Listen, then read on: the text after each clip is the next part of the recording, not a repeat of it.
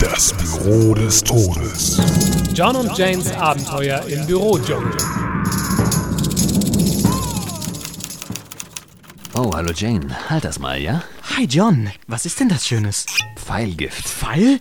Hat Müller etwa wieder ohne zu fragen dein Loch ausgeborgt? Aber nein, du Dummerchen. Ich habe dir doch erzählt, dass der Chef mich dieses Mal mit der Leitung des Assessment Centers betraut hat. Ich bereite gerade ein paar Einstellungstests vor. Und wozu streichst du dann das Kontaktgift auf die Kugelschreiber? Eine kleine Vorauswahl, wenn man so will. Aber ist das nicht ein bisschen unfair, John? Tödlich ja. Unfair? Mitnichten. Diese Firma verdient nur die härtesten Hunde, Jane. Ah, verstehe. Deswegen beginnt der Test bereits direkt hinter der Eingangstür. Nein, Jane, das wäre viel zu einfach. Welchen Wert hat ein Test, wenn du weißt, dass du getestet wirst? Dann waren die Briefe mit den Skorpionen drin, die ich für dich verschicken sollte. Einladungen zum Vorstellungsgespräch. Ja. Das erklärt dann wohl auch die Speerfallen am Eingang und die Fallgruben auf dem Parkplatz. Die Löwengrube hat mir der Vorstand nicht bewilligt. Irgendetwas wegen Artenschutz. Und für welche Stelle suchen wir heute? Wir brauchen einen neuen Betriebsarzt. Der letzte ist in den Fahrstuhlschacht gestürzt. So ein Schussel. Oh, schau mal. Ich glaube, da kommt schon einer von deinen Bewerbern.